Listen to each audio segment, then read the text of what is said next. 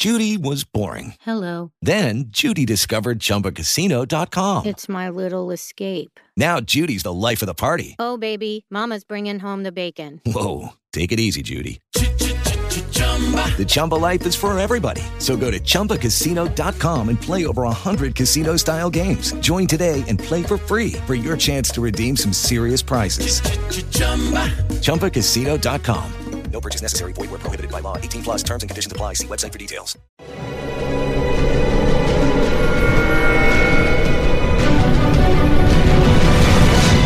Yo documental.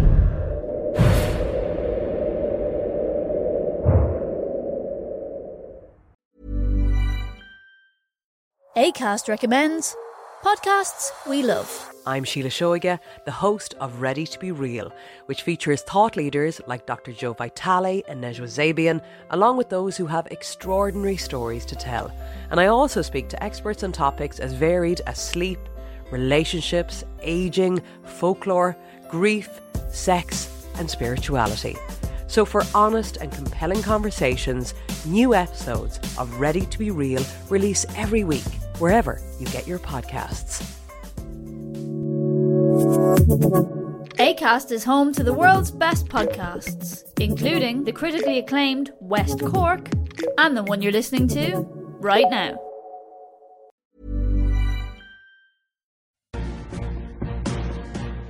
Es uno de los terroristas más notorios del mundo.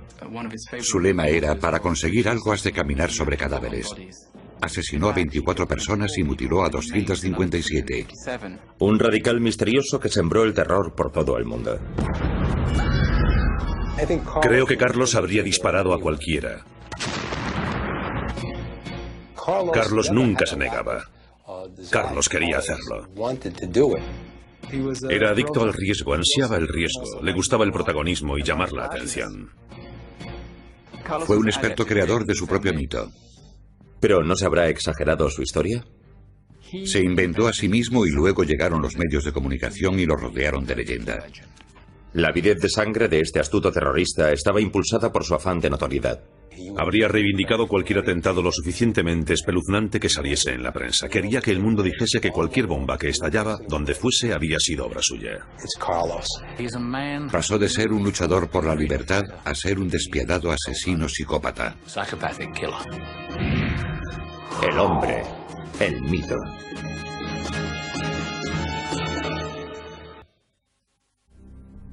Durante más de una década su terrorismo sembró el pánico por todo el planeta. Pero Carlos el Chacal es un hombre contradictorio. Calculador a la vez que inepto. Anónimo, pero obsesionado por la notoriedad. Mujeriego y asesino despiadado. Y cuando finalmente es detenido, el hombre que había aterrorizado al mundo durante la década de los 70 está muy lejos de ser el fanático de antaño. 14 de agosto de 1994. Carlos el Chacal finalmente es apresado en Sudán por agentes de la DST, el servicio secreto francés. Carlos, Carlos encarnaba lo que hasta ese momento había sido la violencia desde el anonimato. Ya no había un hombre anónimo oculto detrás de unas iniciales. No era una voz por teléfono. El terrorismo tenía rostro. Era un personaje ostentoso, un bon vivant, aficionado a la buena vida, siempre en compañía de alguna mujer hermosa, vestido con elegancia, pero también un asesino muy cruel. Durante una época tuvo gran impacto. Durante una época hizo estremecerse a algunos gobiernos. Cuando lo detienen, Carlos el Chacal es calificado en la prensa como el hombre más buscado del mundo. El cerebro detrás de cientos, si no miles, de atentados terroristas desde 1973. En los 70 era muy difícil no saber quién era Carlos, siempre que leyeses la prensa o oyes los informativos. Su currículum de terror es apabullante. El intento de asesinato del industrial judío Joseph Schiff en 1973.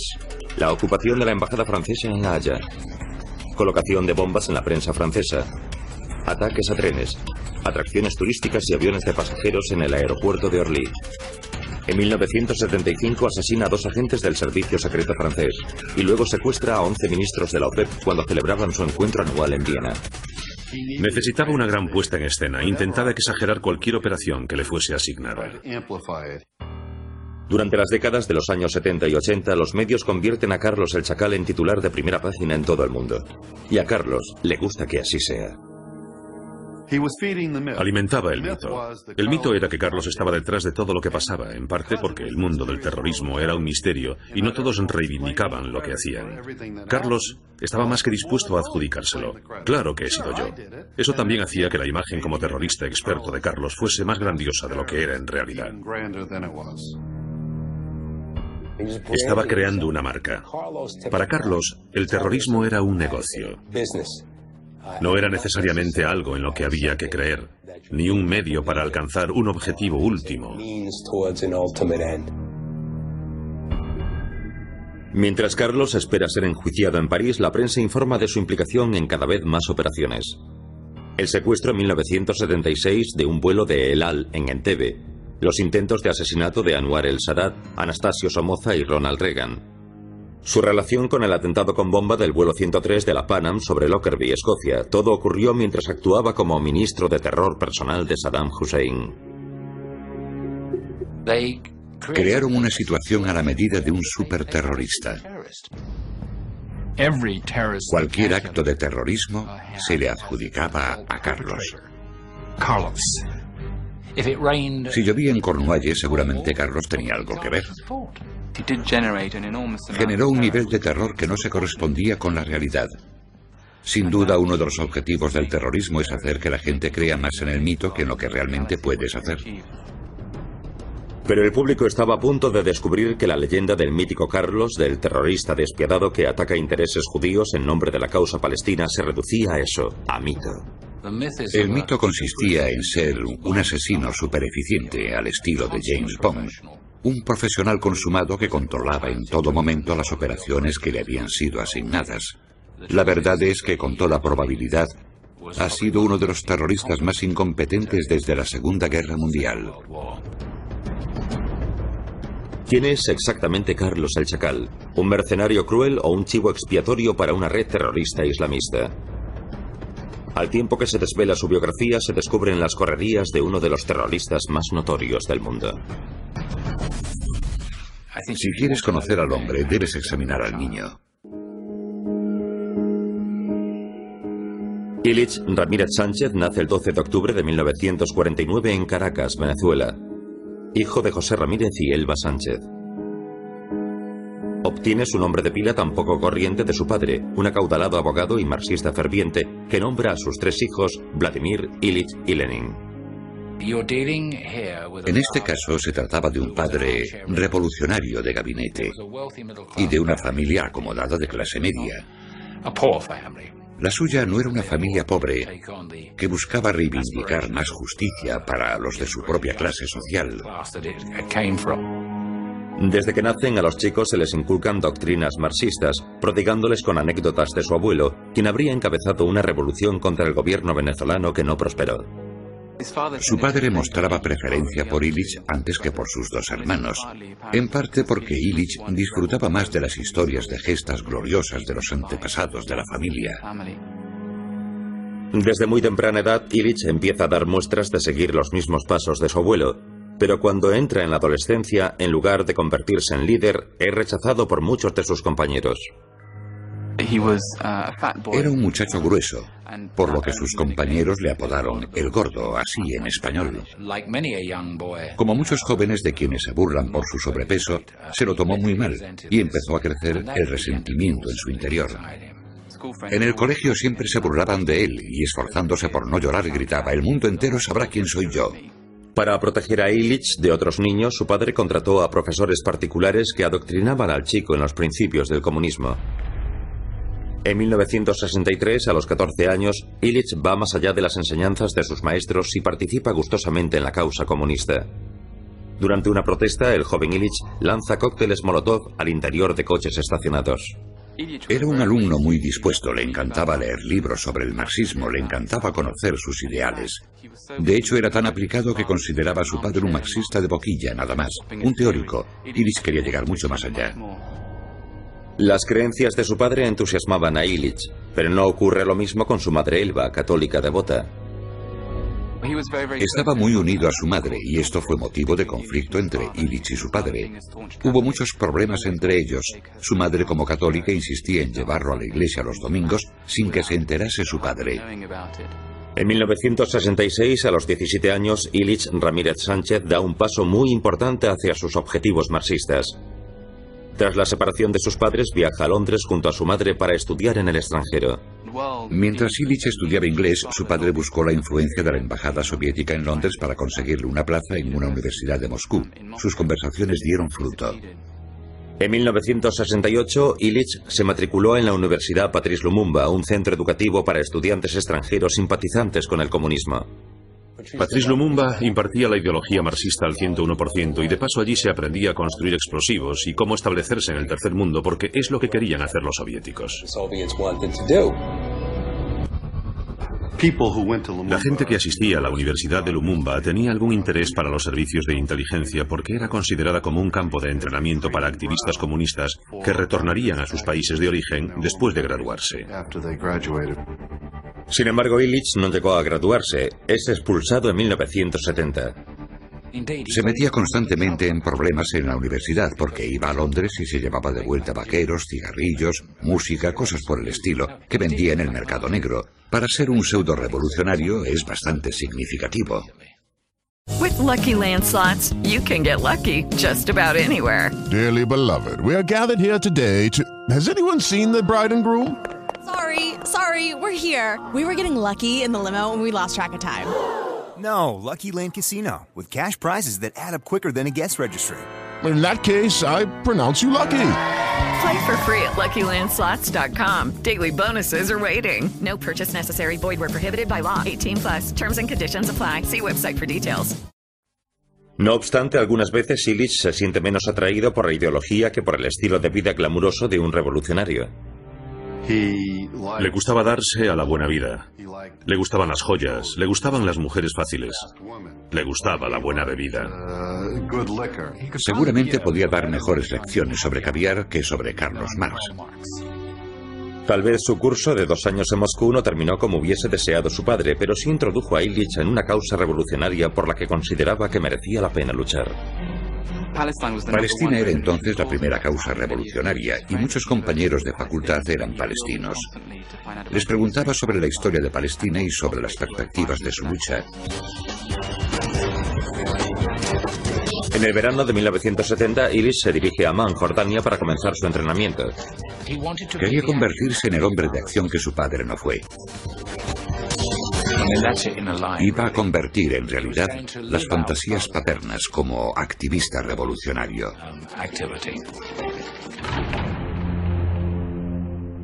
Con 20 años, Ilis Ramírez Sánchez ingresa en un campo de entrenamiento de la guerrilla palestina. Era una licencia para matar, para ser un matón. Hay al menos 52 organizaciones palestinas diferentes entrenando en el desierto jordano. Illich decide aliarse con la más destacada, el Frente Popular por la Liberación de Palestina. Seguramente de todos los grupos palestinos, el FLP era el más radical y temerario. Tenía que serlo porque era mucho más pequeño que los demás grupos palestinos, por ejemplo el de Yasser Arafat, Al-Fatah. Para conseguir llamar la atención eran muy extremistas y dramáticos. Fueron pioneros en el secuestro de aviones. Durante el verano de 1970 fueron secuestrados cuatro aviones de manera simultánea en cuatro partes del mundo. Cogían aviones del cielo como si fuesen manzanas colgando de un árbol. Mientras el FLP conmociona al mundo con sus tácticas, crean un nuevo campo de entrenamiento bajo las órdenes directas de Wadi Haddad. Wadi Haddad era el padrino del terrorismo palestino. Dirigía el FLP tan profundamente inmerso en el concepto del terror que la mayor parte de la corriente dominante palestina rehuía participar en actividades conjuntas. Sabemos por algunos de los archivos históricos de la KGB que Wadi Haddad era agente de la KGB. Cabría preguntarse si los soviéticos instaron a Wadi para que utilizase a Carlos. Es un detalle que no ha sido aclarado aún. En septiembre de 1970, por mera coincidencia, Ilis Ramírez Sánchez se encuentra en medio de los intensos combates entre palestinos y jordanos, que posteriormente serían conocidos como Septiembre Negro. Se desató una guerra sangrienta y salvaje y Carlos tomó parte en ella. Eso fue el principio, de modo que ya estaba atrapado en el molde del revolucionario clásico. Al finalizar 1970, Carlos ya es miembro con carné del FLP.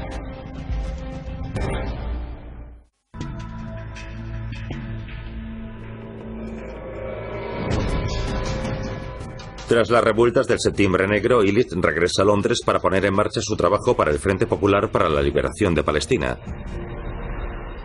En febrero del 71, Haddad encomienda a Carlos su primera misión, regresar a Londres para recabar información de posibles objetivos terroristas.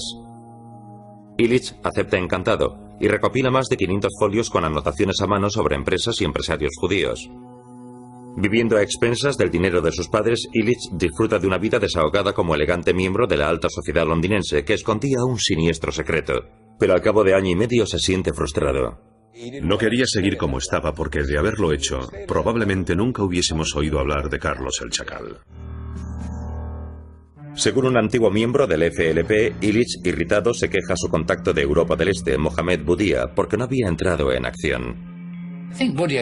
Creo que Budía sabía que no era más que un juerguista, jugando a hacer política revolucionaria. En junio de 1973, Budía muere en un atentado con coche bomba. La muerte de Budía le brindaba una oportunidad única para demostrar si de verdad era útil, además de servir para abrirse camino hacia la palestra mundial. Sin embargo, a Carlos no le dan el puesto de Budía, en vez de a él se lo dan a Michel Mucarval, el principal cerebro del FLP en París. Illich está furioso. Le había reiterado a Wadi su deseo de que le asignasen operaciones más arriesgadas. A su juicio, no debía ocupar el segundo puesto, porque era más listo, más valiente y la persona ideal para llevar a cabo ese tipo de actos violentos. Carlos era muy engreído y necesitaba un escenario a su altura.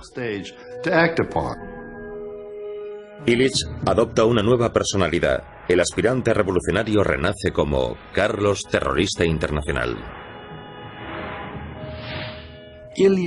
Illich Ramírez Sánchez era un gordinflón con dificultades para relacionarse con jóvenes inglesas, pero Carlos era un galán. Iris Ramírez Sánchez era el hijo mimado de un acaudalado abogado, pero Carlos era un guerrero. Iris Ramírez Sánchez era el joven tímido, pero Carlos daba órdenes. En diciembre de 1973, el FLP le asigna a Carlos su primera misión práctica. Deberá matar a un prominente empresario judío para vengar la muerte de su jefe, Mohamed Boudia. Carlos elige como objetivo a Joseph Schiff, el presidente de Marks Spencer, una cadena de grandes almacenes. Schiff es muy conocido y un sionista convencido. Su muerte llamaría mucho la atención, por eso fue elegido. Estoy seguro de que también creían que sería un blanco fácil. Era su manera de demostrar su sinceridad, que no era un simple parásito que se conformaba con buscar la gloria por militar en la organización, sino que era capaz de apretar el gatillo. Poco después de caer la noche empujando al mayordomo, Carlos se abre paso y entra en el domicilio de Chief en St. John's Wood, Londres. Encuentra a Sif en el baño preparándose para acostarse. Efectúa un solo disparo a bocajarro. Directamente al rostro de Sif. Intenta disparar de nuevo, pero se le encasquilla la pistola. Carlos huye de la escena confiando en haber tenido éxito en su misión. Asombrosamente, Sif sobrevive al atentado. La bala fue desviada por sus dientes sin llegar a interesar ninguna arteria vital.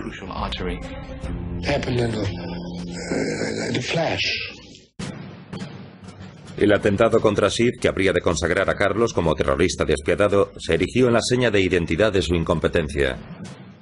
Algunos de los actos que intentó llevar a cabo parecen sacados de una película de Peter Sellers, donde disparaba una pistola y en lugar de matar solo conseguía astillar el diente de su víctima.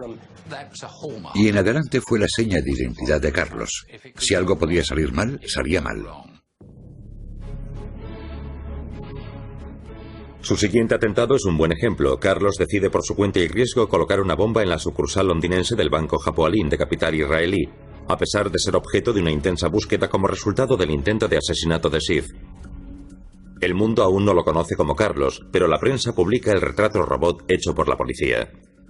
Carecía por completo de sentido común, porque debía saber que no era el momento más indicado para entrar en la City londinense llevando una caja de zapatos repleta de explosivos. Y más si tenemos en cuenta que todos los medios europeos publicaban su descripción. Pero lo hizo. Tres semanas después del atentado contra Sid, Carlos lanzó una bomba de fabricación casera por la puerta giratoria del banco, pero la puerta golpea la bomba y la desvía de su trayectoria y objetivo. Cuando explotó, solo lo hizo el detonador, no la bomba. Solo una persona o una secretaria del banco sufre heridas leves. Era un terrorista muy mediocre. Buen número de sus operaciones fueron chapuzas. De no ser porque en algunos casos se produjeron muertos, sería para partirse de risa. Hacía prácticas cuando atentaba. En realidad, eran experimentos. Carlos, de un modo literal, estaba aprendiendo sobre la marcha. Por eso tantas veces le salía mal. A pesar de sus atentados chapuceros, Carlos consigue aportar al Frente Popular por la Liberación de Palestina lo que más anhela, publicidad. Además, Carlos es de gran utilidad para el FLP porque es políglota y tiene la inquietante facilidad de escabullirse entre la muchedumbre. Uno de sus tíos dijo, mi sobrino Carlos cambia de identidad más a menudo de lo que yo me cambio de ropa interior. Este sujeto se integraba fácilmente en cualquier ciudad latinoamericana, en las calles de Beirut o en Centro Europa, pasando totalmente desapercibido. En el verano de 1974, Carlos es llamado para colaborar con el cabecilla del FLP en París, Michel Mucarbal. Entre ambos colocan bombas en tres periódicos supuestamente pro-israelíes y en una emisora de radio del Estado. Esta vez explotan todas las bombas menos una. No hay muertos ni heridos. A Carlos le daba lo mismo que hubiese derramamiento de sangre o no, era indiferente a la pérdida de vidas humanas. Para el siguiente atentado importante, Carlos trabaja solo. En septiembre de 1974, Carlos lanzó una granada de fragmentación en medio del establecimiento Saint Germain, un café y atracción turística muy popular. Mientras abandona tranquilamente la escena, la granada estalla.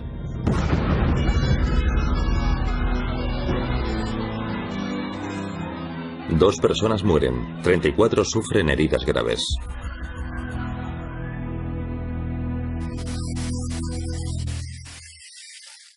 Tener éxito en una operación cuenta mucho. Es decir, es tu bautizo de sangre. Has demostrado que puedes hacerlo, que has evolucionado de aspirante a juerguista a terrorista capacitado. Tenía muchísimo ego, que alimentaba con la fama conseguida tras cometer esos actos cobardes. En su mente no cabían las causas justas, lo hacía por deporte, por la acción. Cuatro meses más tarde, en enero de 1975, Carlos es reclutado para dirigir un atentado contra un vuelo de El Al, de propiedad israelí. Había fuertes medidas de seguridad, así que las posibilidades de conseguir que subiera gente armada en un avión israelí eran remotas. Los terroristas tuvieron que buscar otras formas de atentar. Para llevarlo a cabo, Carlos recluta la ayuda de un terrorista alemán llamado Johannes Weinreich. El plan es llevar un lanzagranadas portátil al aeropuerto de Orly en París y destruir un 707 de El Al desde una pista de acceso a la terminal. Mukarbal quiere dar marcha atrás, pero Carlos prosigue con el plan. A lo largo de su vida ha demostrado ser incapaz, patológicamente incapaz, de aceptar un buen consejo de nadie en ningún momento. Carlos y Weinrich se sitúan en un punto adyacente a la pista sin ser vistos por los agentes de seguridad. Pero cumplir con su misión es más difícil. Weinrich efectuó el primer disparo sin acertar al avión. El proyectil no explota, sino que impacta contra un taller. El segundo disparo también salió mal, porque Weinrich no había tenido en cuenta el retroceso del bazooka e impacta en un jet yugoslavo vacío. El atentado fue un fracaso total. Fue una era diferente para el terrorismo. Eran experimentos, o acertabas o fracasabas. No era necesario que tu objetivo saltase por los aires, porque de todas formas, el mundo libre iba a recibir el mensaje amenazante. Okay, round two. Name something that's not boring. laundry? Ooh, a book club. Computer solitaire, huh? Ah, oh, sorry, we were looking for Chumba Casino. That's right. ChumbaCasino.com has over 100 casino style games. Join today and play for free for your chance to redeem some serious prizes. ChumbaCasino.com. No purchase necessary. Full prohibited by law. 18 plus terms and conditions apply. See website for details. Judy was boring. Hello. Then Judy discovered ChumbaCasino.com. It's my little escape. Now Judy's the life of the party. Oh, baby. Mama's bringing home the bacon. Whoa. Take it easy, Judy. The Chumba life is for everybody. So go to ChumbaCasino.com and play over 100 casino style games. Join today and play for free for your chance to redeem some serious prizes. ChumbaCasino.com. No purchase necessary. Void where prohibited by law. 18 plus terms and conditions apply. See website for details.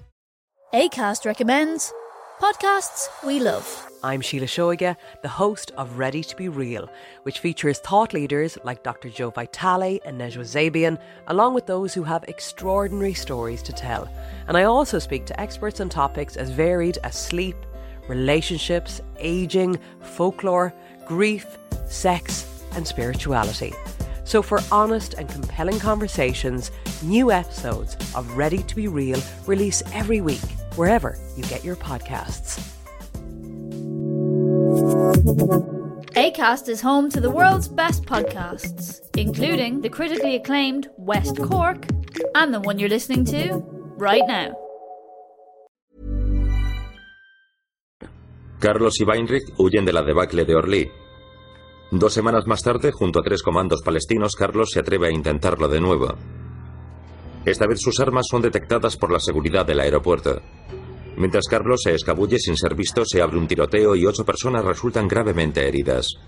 Se toman rehenes y después de algunas negociaciones, a cambio de los rehenes, los palestinos son transportados en avión a Bagdad. Empezó entonces la era de ataques a la aviación civil. El mensaje era claro.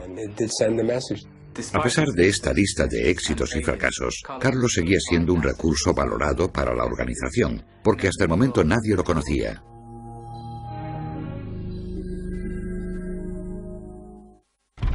Hasta 1975, Carlos el Chacal disfruta de los beneficios del anonimato. Aunque organiza algunos ataques terroristas muy sonados, sigue siendo bastante misterioso. Pero eso estaba a punto de cambiar. La suerte del cerebro del atentado contra el establecimiento Saint-Germain y el intento de asesinato del empresario Joseph Schiff está a punto de agotarse. Cinco meses después de los ataques de Orly, Michel Mucarval es detenido por agentes franceses de la DST. A cambio de su libertad, Mucarval accede a revelar información acerca de operaciones del FLP. La DST consigue esta fotografía de Carlos, que creía reunirse en secreto con Mucarval.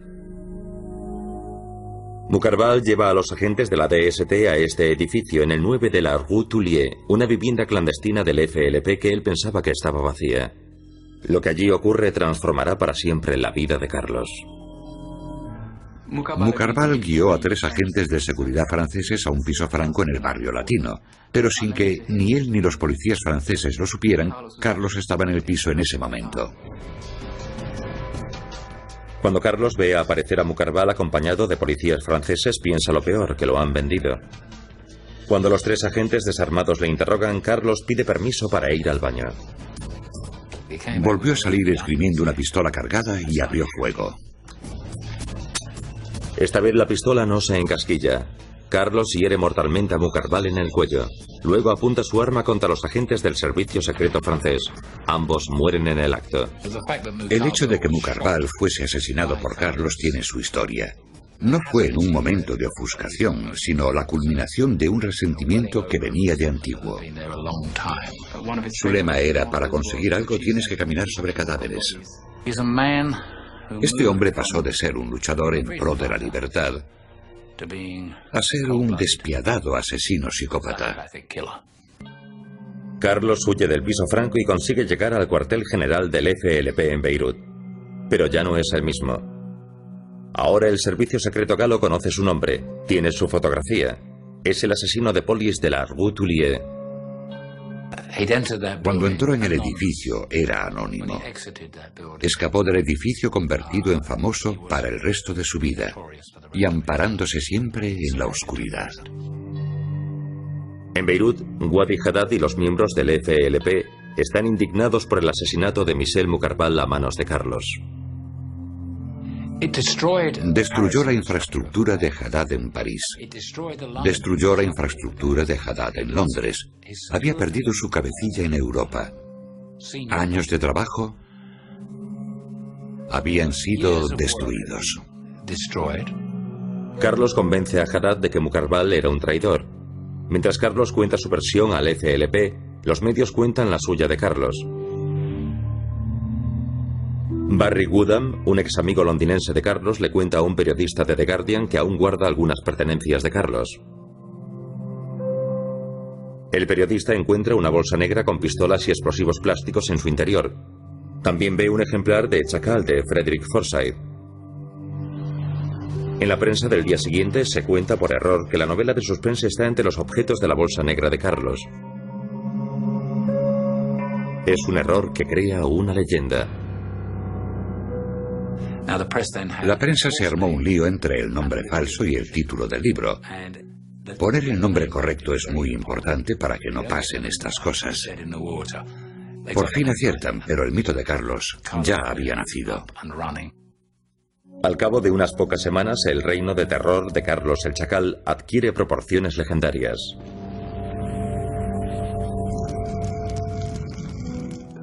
Su mito no fue creado solo por la prensa y los medios, sino también por algunos gobiernos occidentales que necesitaban una cabeza de turco a quien responsabilizar de los distintos atentados.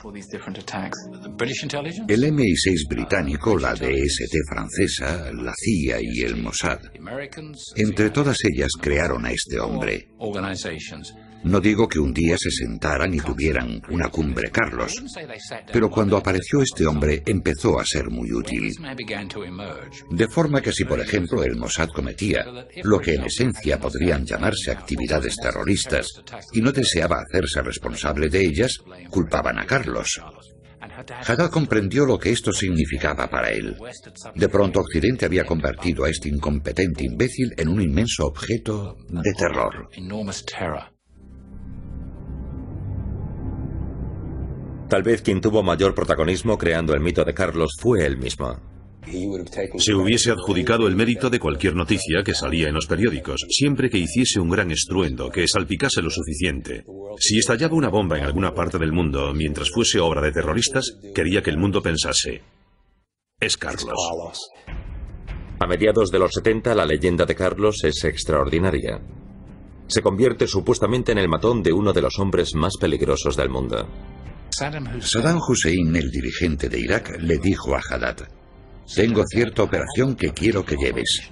Y quiero que este tal Carlos esté al mando. Es perfecto para lo que tengo en mente. Si tuvo alguna conexión con Saddam Hussein es discutible. 1975 marca un momento decisivo en la carrera de Carlos. Está a punto de dar su gran golpe con fuerza bruta. En el otoño del 75, a las órdenes del FLP, a Carlos se le asigna una operación terrorista de gran calibre.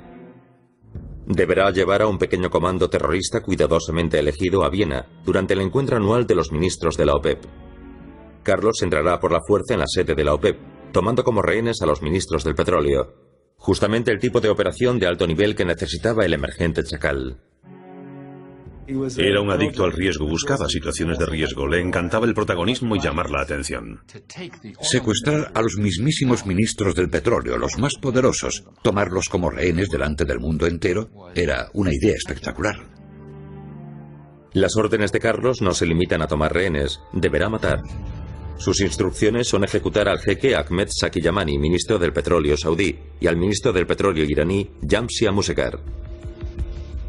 En Viena, Carlos reúne a una pequeña banda de terroristas, casi todos alemanes, y un increíble arsenal. La mañana del domingo 21 de diciembre de 1975, el grupo de Carlos viaja en tranvía a la sede de la OPEP. Cuando Carlos toma la sede de la OPEP en Viena, espera tranquilamente la llegada de los medios con sus cámaras para orquestar el secuestro, para que pudiesen filmarle tomando el edificio. Los terroristas se abren paso a tiros en la sede de la OPEP. Los ministros de la OPEP estaban reunidos y Carlos se abrió paso literalmente a tiros. En la segunda planta, los 11 ministros del petróleo están en la sala de conferencias junto a sus delegados. Carlos entra al asalto disparando a las bombillas y dice, yo soy Carlos, ya me conocéis. La autoría de aquel guion poderoso y dramático era obvia. El asalto en Viena demostró su enorme ego, quería que su nombre saliese en primera plana. Encaja con su personalidad. Ansiaba la fama. Buscaba el reconocimiento. Incluso puede que en su interior sintiese que lo que hacía no era tan espantoso. Carlos mantiene a punta de pistola a los miembros de la OPEP y a sus delegados, 62 rehenes en total, mientras dicta un comunicado de siete folios ensalzando las virtudes de la causa palestina. Exige que se le dé lectura en la televisión austríaca a intervalos de dos horas durante 24 horas. Mientras hacen entrega de su manifiesto en un alarde de chulería, Carlos pasea por la sala de conferencias disparando al techo. El jeque Yamani recuerda aquellos momentos espeluznantes. Sentí que estaba a punto de morir. Sabía que yo era un objetivo, que quería matarme. Carlos piensa que este es un escenario inmejorable para hacer una puesta en escena que acaparará la atención mundial. Y así fue. El terrorismo tiene como objetivo la teatralidad. Tras 18 horas de asedio, Carlos exige un avión para llevar a su equipo y rehenes a Argel. Una vez a bordo, Carlos coloca explosivos plásticos bajo los asientos ocupados por Yamani y Amusegar. Sin embargo, después de armar el avión, su actitud cambia. Carlos una vez más demuestra ser camaleónico. Ha desaparecido el terrorista amenazante. En su lugar aparece un hombre jovial amigo de sus rehenes. Bromea con ellos, firma autógrafos y escribe una carta a su madre que entrega al ministro de Petróleo venezolano. Hablamos un poco de todo. De todos los aspectos de la vida. Social, político, incluso de sexo. Carlos daba una imagen, yo no diría simpática, pero no infundía mucho miedo. Carlos lleva a los rehenes de Viena a Argel. Allí libera a 30 rehenes no árabes. Entonces exige que el avión siga vuelo a Trípoli, donde libera a los rehenes libios. Su siguiente parada es Túnez, pero las autoridades tunecinas apagan todo el alumbrado en las pistas y el avión no puede aterrizar. Cansado y enfadado, Carlos hace que el avión regrese a Argel. Su ataque también orquestado de la sede de la OPEP rápidamente se desmorona. Carlos empieza a negociar la liberación de Yamani y a Musegar con el gobierno saudí. Le sobornaron para no matarlos. Creo que recibió 5 millones, otros dicen 50. También le ofrecieron una especie de bonificación de parte del coronel Gaddafi por sus esfuerzos en pro de la justicia socialista. Los saudíes terminaron pagando 40 millones por los dos. Carlos, recién enriquecido, libera a los rehenes y obtiene un salvoconducto hacia Yemen del Sur, donde le espera el dirigente del FLP, Wadi Haddad. Haddad está disgustado. Wadi Haddad nunca recibió el dinero del rescate pagado por los saudíes a cambio de Saki Yamani. Algunos de los anteriores colegas de Carlos han asegurado que él se quedó con todo el dinero. A partir de ese momento ya no se habla de Carlos el luchador por la libertad, es imposible. Lo hace por el dinero, lo hace por Carlos. Y así fue desde entonces y durante el resto de su vida. Dos meses más tarde, en febrero del 76, Carlos es expulsado del FLP. Se había convertido en una cara tan conocida durante el asalto que había perdido utilidad como terrorista. Sencillamente, Carlos era una patata caliente demasiado incómoda. En 1975, Carlos está solo. Como resultado de la debacle de la OPEP, Carlos está fuera del FLP y es un terrorista libre. Ofrece sus servicios al mejor postor, pero pocos aceptan su ofrecimiento. Marca un cambio decisivo en su carrera y desde entonces decide actuar en solitario y organizar su propio ejército particular sin tener que rendir cuentas ante nadie. En julio del 76, Carlos está en Adén, Yemen del Sur, reclutando terroristas y reuniendo un completo arsenal para su propio grupo, la Organización de la Lucha Armada Árabe, que considera como su ejército de mercenarios particular. Fue una bestia al servicio de muchos amos. Se convirtió en un pistolero a sueldo para Libia y Siria a principios de los 80 y desempeñó algunas operaciones terroristas por encargo. A principios de los años 80, Carlos es un pistolero a sueldo, sin embargo no lo tiene fácil para encontrar trabajo. Cuando la OLP le ofrece el encargo de asesinar al rey Hussein de Jordania, el precio que pide es demasiado elevado. En París envía cartas bomba a dos disidentes rumanos, provocándoles solo heridas leves. No será hasta 1983 cuando Carlos consigue infligir daños graves. Y lo hace no por dinero, sino por amor. Lo más obsceno de su historia tras lo de la OPEP es el número de crímenes que cometió en Francia o sobre objetivos franceses en otros países después del arresto de su novia en París. Magdalena Kopp es una falsificadora experta y militante de la fracción del Ejército Rojo Bader-Meinhof cuando conoce a Carlos el Chacal en 1978. Rápidamente se alza como pieza clave en la organización de Carlos, además de convertirse en su amante y finalmente en su esposa. Magdalena es detenida en París en febrero del 82, al volante de un coche lleno de explosivos plásticos. Mientras Magdalena está encarcelada esperando el juicio, Carlos se lanza una sangrienta venganza. Está claro que la mayoría de los ataques terroristas perpetrados por Carlos al frente de su ejército privado durante esta etapa fueron simplemente para obligar a que escarcelasen a Magdalena Kopp. Un romanticismo extraño, porque intentando liberar a su amante es cuando obtuvo sus mayores éxitos. En 1982, Magdalena es detenida y Carlos desata toda su furia. Coloca una bomba en el Centro Cultural Francés en Beirut, hiriendo a cinco personas. Entonces estalla una bomba en un tren de cercanías francés, dejando un saldo de 5 muertos y 27 heridos. En abril, un agente del servicio secreto francés y su esposa son asesinados a tiros en Beirut. Al mes siguiente, un coche bomba mata a 11 más en la embajada francesa en Beirut. Después, en la Nochevieja, Carlos coloca bombas en dos de los nuevos trenes de alta velocidad franceses, causando 7 muertos y 44 heridos.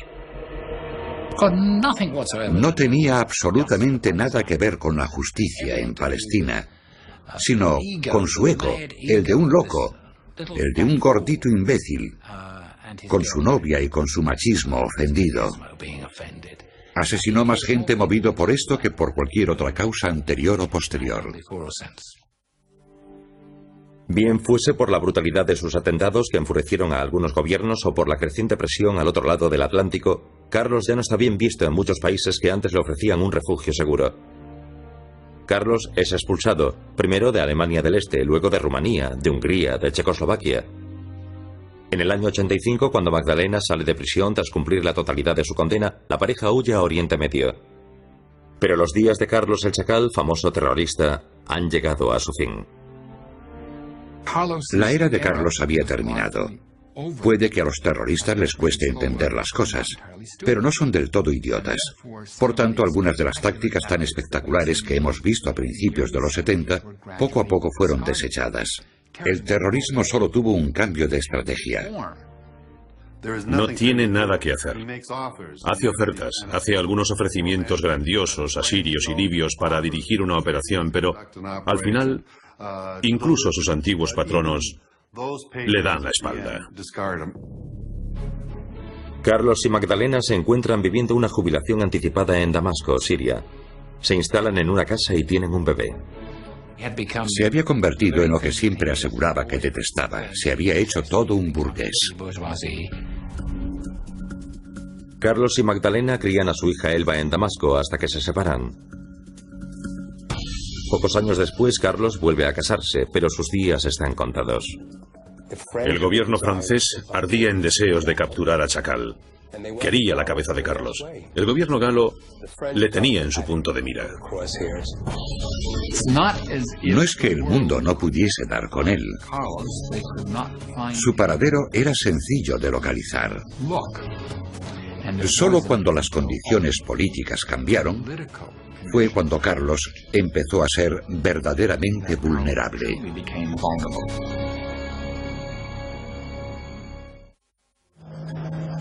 A mediados de los 90, Carlos el Chacal está casado en segundas nupcias y lleva la vida de un terrorista madurito y pasado de moda en el Estado Islámico de Sudán. Carlos buscó refugio en Sudán, una república islamista. Los sudaneses sabían muy bien cómo era Carlos. Lo veían como un terrorista secular y entrado en canas, con debilidad por buenos puros, buen vino y mujeres. Hay que mantener con vida a un tipo como Carlos, no porque te sea útil como terrorista, sino para cuando llegue el día en que te sirva para entregarlo. Matándolo no consigues nada, pero entregándolo podrías beneficiarte políticamente. Los sudaneses creían que si entregaban a Carlos, no se desprendían de gran cosa. Como ellos tenían fama de ser un campo de entrenamiento de terroristas, podrían obtener réditos políticos si demostraban al mundo que cooperaban con Occidente. Agentes del servicio secreto francés viajan a Khartoum en el verano del 94 para negociar con Sudán la captura de Carlos el Chacal. Hubo un intercambio de dinero. El gobierno sudanés veía en Carlos al chivo expiatorio. Creo que esto refleja también hasta qué punto Carlos estaba marginado, valía como moneda de cambio. El 14 de agosto del 94, mientras Carlos convalece de una cirugía, es arrestado por agentes de la DST francesa por el atentado del año 75 en la Rue Tullier. Débil y con dolores, Carlos no ofrece resistencia.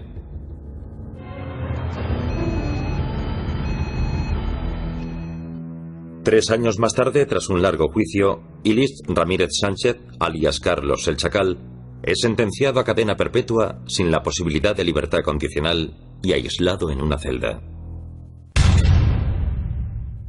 Sin embargo, Carlos no se ha limitado a cruzarse de brazos en la celda. Desde el año 94 ha hecho intentos para captar la atención pública de varias maneras. En 1998, Carlos escenifica la que sería la primera de muchas huelgas de hambre en prisión. En protesta por el trato que recibía de los guardias de la prisión, se pasa 20 días sin alimentos. En cuanto los medios pierden interés, Carlos abandona su huelga de hambre. A pesar de su confinamiento en la celda, Carlos, el que fuera tan encantador, un don Juan, un astuto seductor, no ha perdido su toque. En 1999 contrata a una nueva abogada, Isabelle Coutin-Père, una abogada francesa. Poco después se enamoran y dos años más tarde se comprometen. Dice mucho de la reputación de mujeriego que intentó cultivar durante tantos años el hecho de que pueda interesar a alguien que le ve entre rejas. En 2001 Carlos vuelve a ocupar los titulares. Después de los ataques del 11 de septiembre del World Trade Center y el Pentágono, Carlos elogia a Osama Bin Laden durante una entrevista, manifestando estar aliviado por los atentados. Carlos, tras los atentados del 11S, dijo algunas cosas favorables sobre los ataques y sobre Osama Bin Laden. Cabría preguntarse si era su postura nueva, si tenía que apoyar enérgicamente cualquier ideología por atroz que ésta fuese. Pero no puede uno fiarse ni de lo que dice Carlos, ni de lo que hace Carlos. Carlos se dedica exclusivamente a autopromocionarse y hará lo que sea siempre que le convenga. Aunque prácticamente ha pasado al olvido, el impacto de Carlos en el mundo del terrorismo sigue vigente. ¿Pudo el terrorismo, el fenómeno que encarnó, cambiar el mundo? Sí, ha dejado una huella profunda en el mundo. No creo que él personalmente haya cambiado el mundo. Él ha sido como la embestida de una ola que hace mucho ruido, pero algunos minutos después se deshace en la orilla. Tuvo su momento en la historia y sobrevivió, para su desgracia. Carlos lo hizo por llamar la atención. El peor castigo para Carlos es que lo ignoren.